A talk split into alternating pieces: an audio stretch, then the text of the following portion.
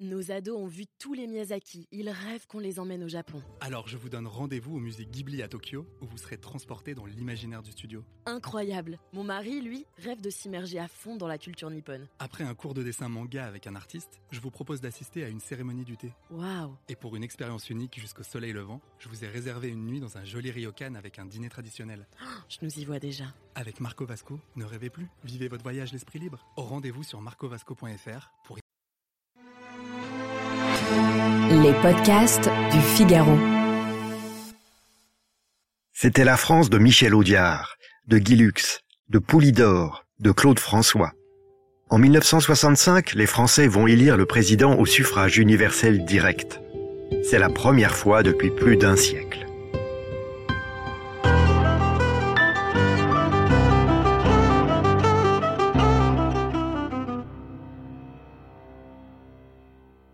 À l'époque, la constitution de la Ve République est encore récente. Les institutions et la façon qu'a De Gaulle d'exercer le pouvoir sont passionnément attaquées par la gauche. L'hôte de l'Élysée laisse planer le suspense le plus longtemps possible sur sa décision de se représenter. Puis, le 4 novembre 1965, un mois seulement avant le premier tour de la présidentielle, De Gaulle s'adresse à la nation. Et il se déclare candidat à un nouveau mandat. Mais l'ancien chef de la France libre n'aime pas les temps calmes. Il préfère les tempêtes. Et dans son discours télévisé, il décide de convoquer la foudre, de dramatiser l'élection présidentielle. De Gaulle déclare que, s'il n'est pas réélu, la Ve République, je cite, Elle s'écroulera aussitôt et que la France devra subir, mais cette fois sans recours possible, une confusion de l'État plus désastreuse encore que celle qu'elle connut autrefois. c'est-à-dire en 1940. L'argument est outrancier, bien sûr, la comparaison ne tient pas, et un mot s'impose vite pour résumer le discours de De Gaulle, moi ou le chaos. Mais le fondateur de la Ve République, lui, considère qu'il tient sa légitimité des électeurs, bien sûr, mais aussi, et même d'abord, de l'histoire, de son rôle pendant la guerre. C'est pourquoi il le rappelle. Sûr de lui, De Gaulle est certain d'être réélu dès le premier tour. Quand on est un homme providentiel, on ne fait pas campagne, on ne s'abaisse pas au niveau des autres candidats. Le général abandonne donc son temps de parole à la télévision pendant la campagne officielle. Et naturellement, il ne fait ni discours ni meeting. Face à De Gaulle, quels sont les autres candidats? François Mitterrand d'abord. C'est déjà un vieux routier de la politique. Il a été souvent ministre sous la quatrième République. Les plus jeunes à gauche ne l'aiment pas toujours. Mitterrand a une réputation de calculateur, de Machiavel. De Gaulle, en privé, l'appelle l'arsouille. Certains l'accusent d'avoir monté de toutes pièces un faux attentat contre lui dans les jardins de l'Observatoire en 1959. D'autres lui reprochent son action comme ministre de l'Intérieur puis comme garde des Sceaux pendant la guerre d'Algérie. Pour la jeune génération de gauche, c'est Pierre Mendès France le grand homme, et pas Mitterrand.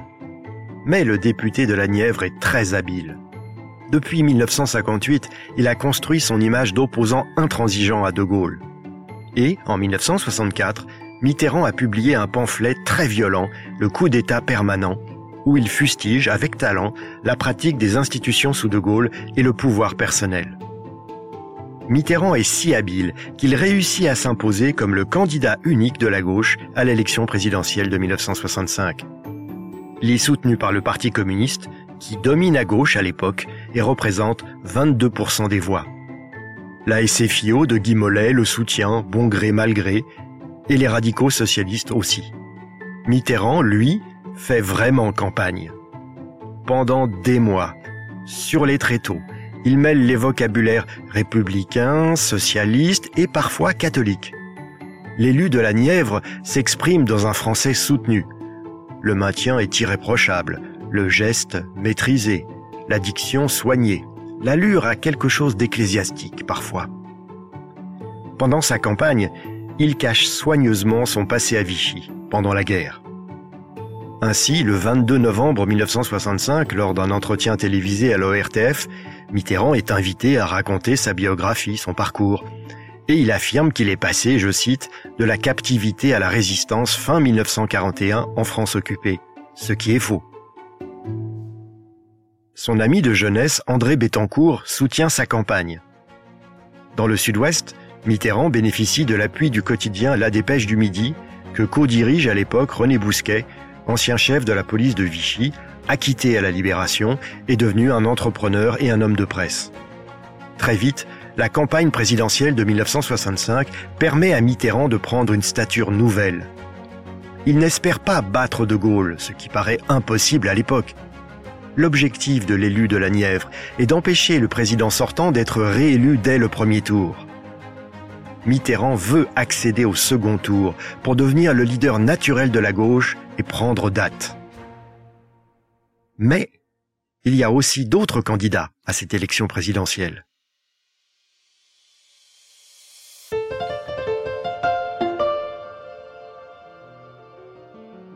Merci d'avoir écouté ce podcast. Je suis Guillaume Perrault, rédacteur en chef au Figaro. Vous pouvez les retrouver sur lefigaro.fr et sur toutes les plateformes d'écoute. À bientôt.